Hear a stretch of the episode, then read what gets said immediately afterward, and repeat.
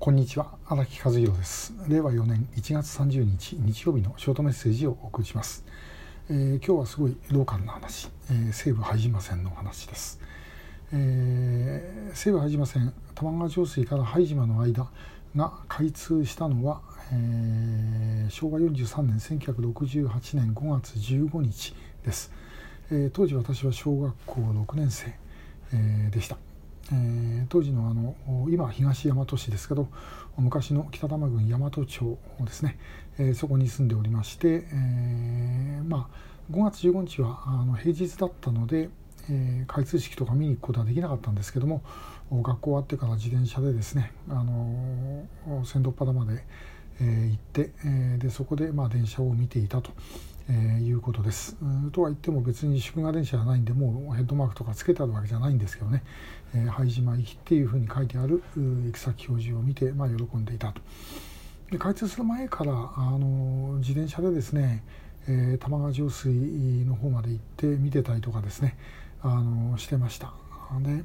あの拝島線っていうのは、まあ、その前は上水線、えー、と言いました。で、えー、ずっと昔は小川と玉川上水の間だけ、えー、を電車が走っていたと。で玉川上水じゃあ小川とはいあの萩山の間というのはですね、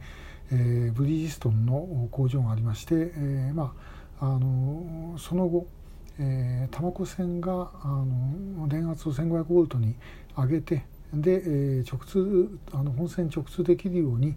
えー、した後でですねあのした時にあの時に、まあ、あの拝島線の方も拝島というか当時の上水線ですね、えー、小川と萩山の間をつなげて、えー、そして卵それから玉川上水から、えー、電車がですね、まあ、あの萩山で並結してで、えー、あの西武新宿まで行くという運転の仕方に変わりました。で私が知ってるのはその後ですね、えー、で玉川上水多摩湖行きという電車。で大抵ですね、えー、普段はあの4両編成、えー、前の2両が拝島行き後ろの2両が多摩湖行きというようなあの編成で、え、のんびり走ってました。拝島線開通した時もまだあのおと秋山とそれから、えーと、玉川上水の間ですね。今は全部複線になってますけどもまだこう単線でした、えー、特にあの小川と今の東大和市ですね昔の青梅橋の間なんかですねもう広あの原っぱと畑とあと雑木林しかない、えー、というようなところでした、えー、まああの電車もですね、えー、吊り掛け式の電車451とかですねああいうのがあののんびり走ってました、えー、音だけはすごいんですけどね吊り掛けなんで。あのドカンっていう音がしてですねビリビリビリビリビリビリって言いながらのんびり加速していくと。えー、そういうような時代でした。で、えー、あの